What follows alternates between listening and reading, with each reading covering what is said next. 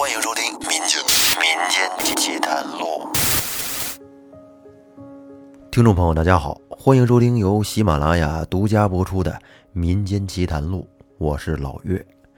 这期节目咱们要说的这个事情，发生在一九九六年七月的一天，地点呢是在陕西省西安市的一个城中村里。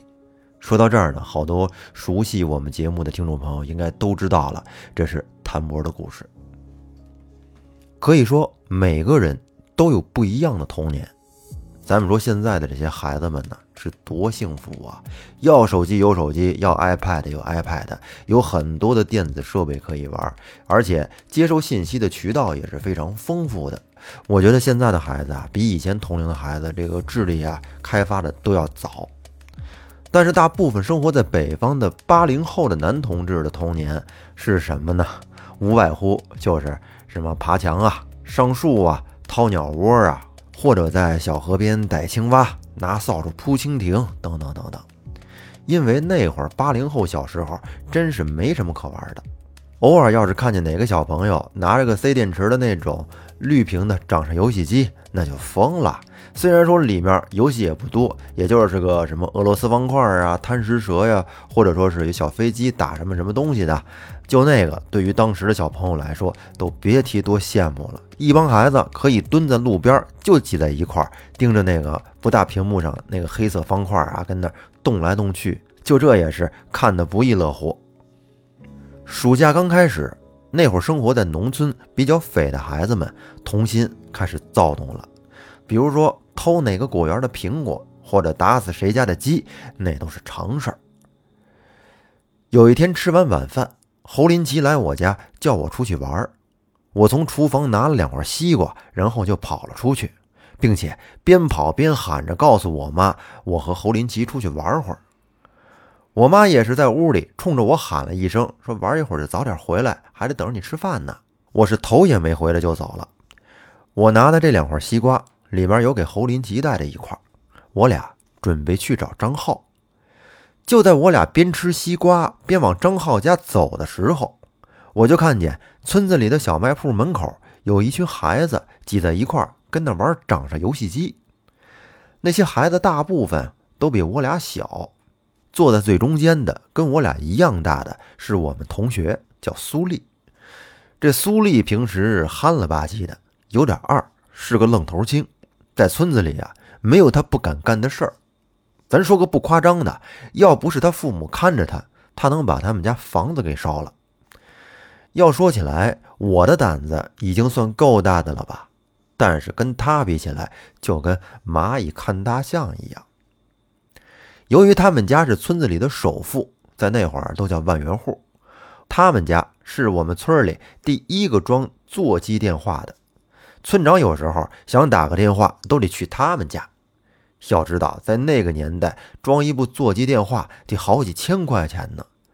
所以他们家人平时都比较傲慢，都是用鼻孔看人的。而这小子也有这臭毛病，他平时就靠欺负同学来娱乐自己，刷存在感。所以呢，在学校里也没有什么人愿意跟他玩。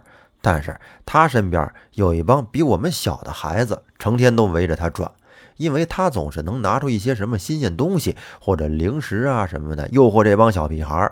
偶尔呢，也会给小孩们吃点。我和侯林奇自然的扫视了一眼就走了，都没搭理他。就在我俩刚走过商店没几步的时候，这小子就追了过来，问我俩干啥去。侯林奇说：“我们找张浩玩去。”苏丽表示他想跟我们一块儿去。我俩是不情愿的，就带上了他。我们刚到张浩家门口，碰巧张浩跟他表哥也从他们家出来，我们就问张浩干什么去啊？张浩说：“去挖知了牛去。”这知了牛是西安本地的叫法，也就是这个知了还在土里没爬上树，在长翅膀之前，在河北、北京这边一般叫知了猴。张浩的表哥叫王雅迪，比我们几个大几岁，说我们几个要不然一块儿去，那我们自然是很开心的答应了。于是我们便跟着雅迪哥来到了村子北头的一条路上。这时天已经渐渐的暗下来了。这里以前是村子里的生产路，路比较宽，两边种的都是白杨树。我们三个出来的时候，没想着来挖知了牛，所以呢也没拿手电，只有张浩和他哥一人拿了一个，我们也就只是跟在他们俩屁股后边。就在我们几个闲聊，并且埋头寻找知了牛踪迹的时候，走在我前面的张浩突然跳起来，大喊了一声：“啊，快跑，快跑！”他一边说，一边就迅速的往村子的方向跑。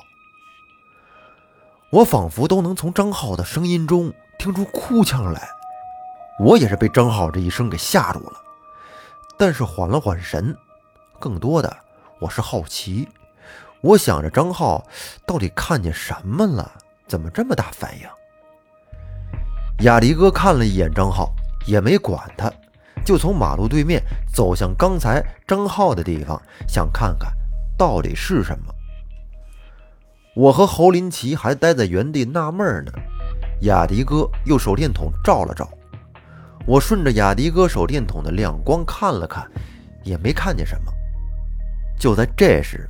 我旁边的侯林奇一只手搭在我肩膀上，另一只手指着前边说：“雅迪哥，你往这边照照，你看那是个啥？”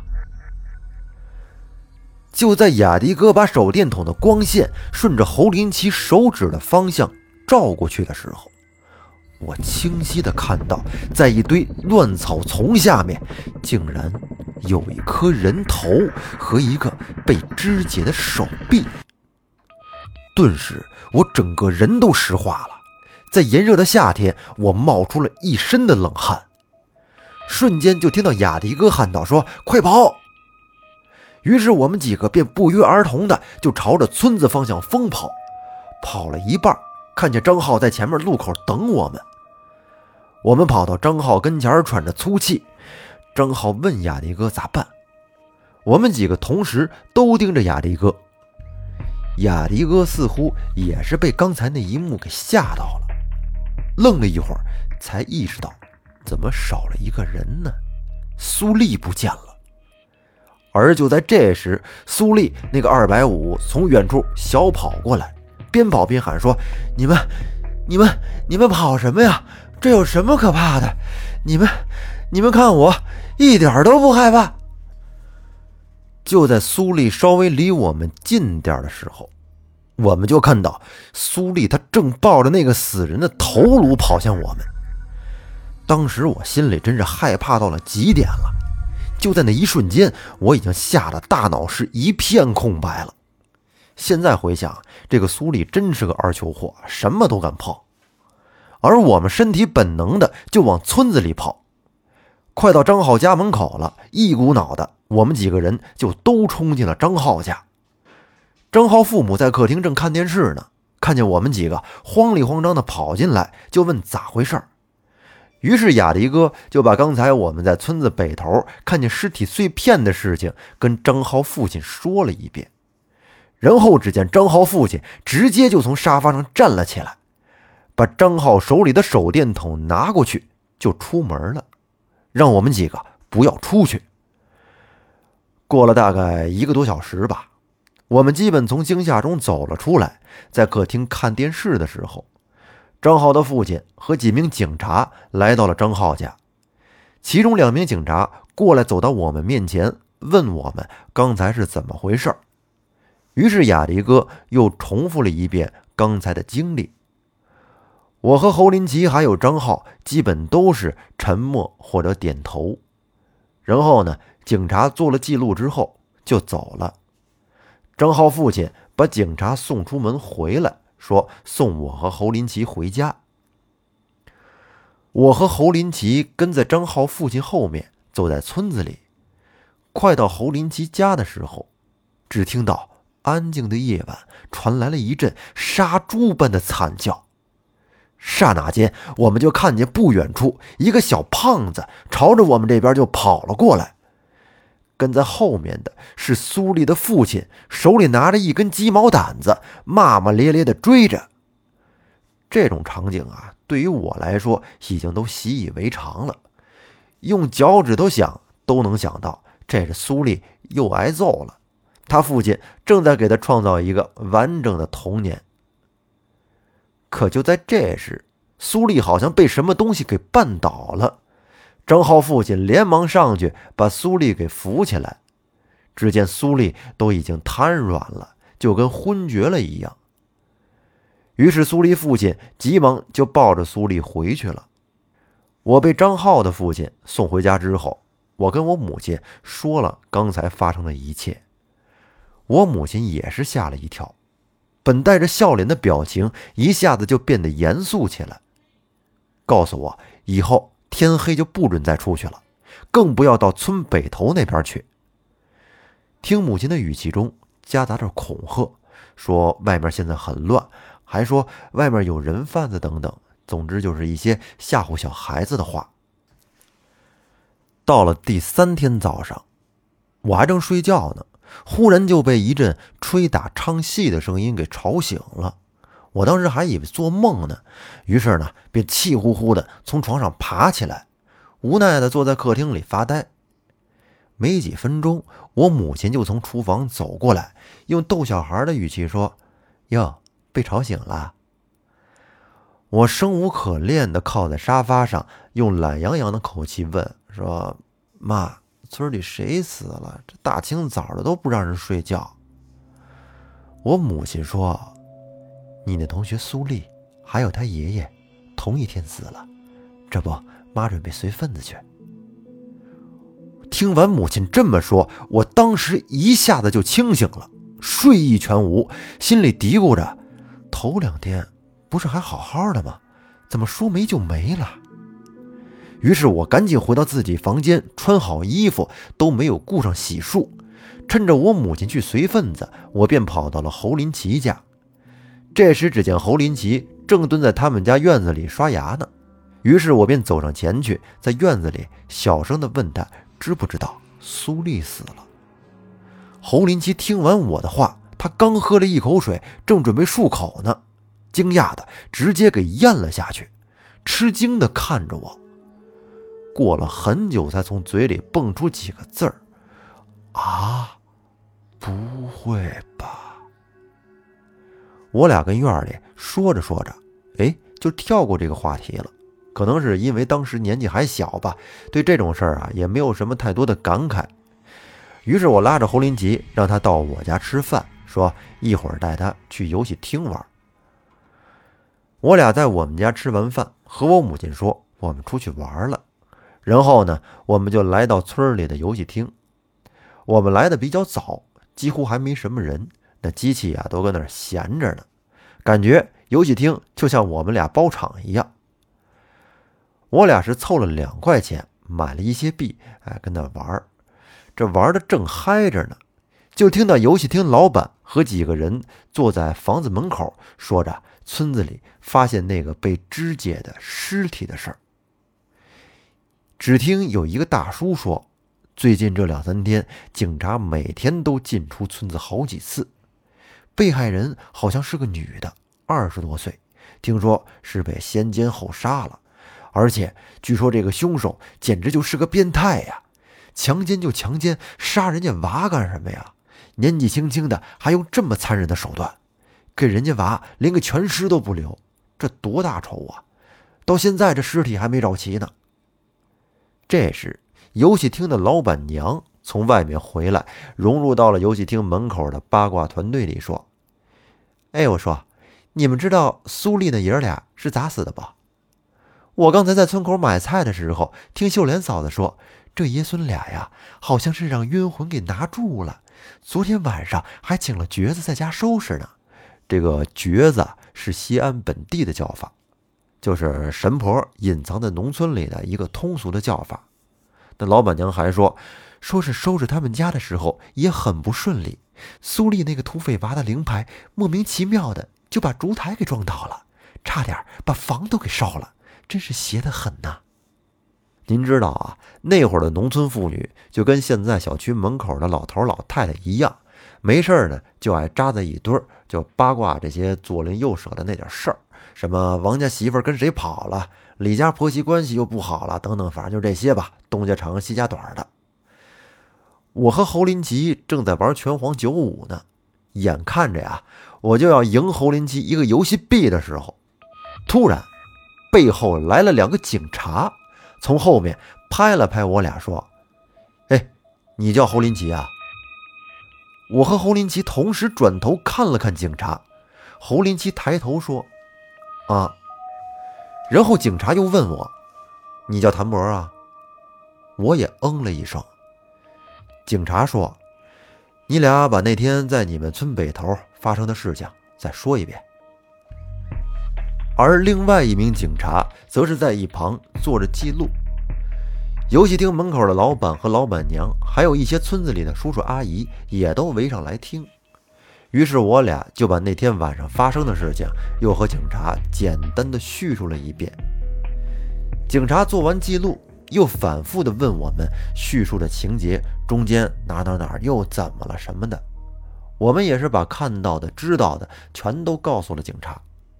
就这么着，半个多小时过去了，那边做记录的警察也不知道从哪儿拿了两包小浣熊干脆面，给了我俩一人一包，然后起身摸了摸我俩的头，说：“玩会儿赶紧就回家去吧。”说完呢，转身就走了。我俩自然也是开心的，先把那干脆面给吃了，然后接着玩。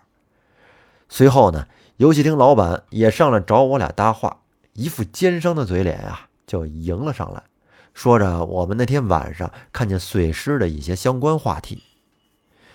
由于侯林奇跟游戏厅的老板也算是远亲，论辈分还得喊侯林奇叔呢，再加上这帮大人的吹捧，说这俩娃胆子可真大呀，什么什么的。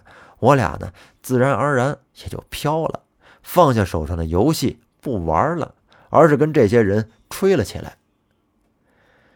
等时间到了中午饭的时候，我和侯林奇从游戏厅出来，各回各家。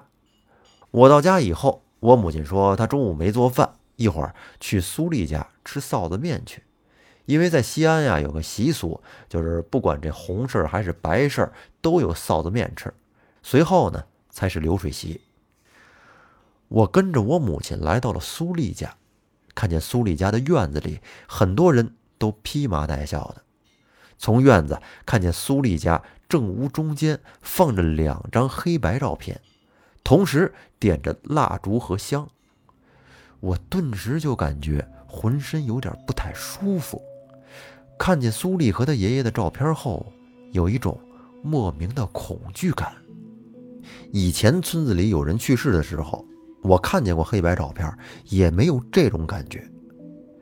就在我和内心的恐惧做斗争的时候，突然我就被眼前的一幕吓了一跳。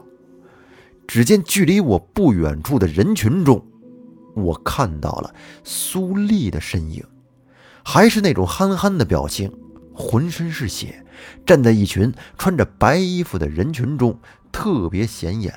跟那儿乐呵呵的看着我。这时，我妈喊了我一声，让我去端面，打了个岔。我一转头，苏丽又不见了。在街道的帐篷里吃面的时候，我小声的趴在我母亲面前，跟我母亲说：“我刚才好像看见苏丽了，浑身是血，在冲着我笑。”我母亲凝重的看着我，愣了一下，夹了一筷子面条的手。又放了下来，说：“小孩子别胡说八道，赶紧吃，吃完咱们就回家。给你一块钱，你可以跟侯林奇现在去游戏厅玩会儿。”听我母亲这么说，我也就没有再想解释的心思了，自然呢也就被游戏冲昏了头脑，脑子里就浮现着拳皇九五的连招怎么操作呀？哎，想着怎么赢侯林奇的游戏币。然后到了第二天中午。我坐在客厅沙发上，正在研究小浣熊干脆面收集的卡片的时候，侯林奇来我们家找我了，告诉了我一个令我震惊的消息。侯林奇说：“谭博，你知道吗？早上我跟我爸去隔壁村子买羊奶的时候，路过苏丽他家，看见一具具尸体被抬上车拉走了。我跟我爸回来的时候，听见豆豆他爷跟我爸说，一屋子人昨天晚上全都煤气中毒了。早晨是豆豆他妈去苏丽他们家接电话的时候发现的。我听完侯林奇的话，当时内心是非常复杂的，既害怕，却又觉得无关紧要。说害怕吧，是因为我算是见过苏丽的鬼魂吧；而无关紧要呢，是因为我跟苏丽那会儿并没有什么太深的同学情，而且我们两家父母也没有什么太多的交集。之后的一段时间里，村子里都大街小巷的在流传这个事儿，甚至连十里外的钟楼附近都有很多居民听说了这件事情，说哪哪哪的那个村子有一户人家在几天之内全家都离奇死亡了，传的是越来越邪乎。有的人觉得惋惜，说是这家人也没留个后人；也有的人说啊，这是遭报应了，平时肯定是缺德事儿干多了。后来呢，这件事过去差不多十年左右了。在我高中毕业之后，一次偶然，有人在我面前说起过这个事情。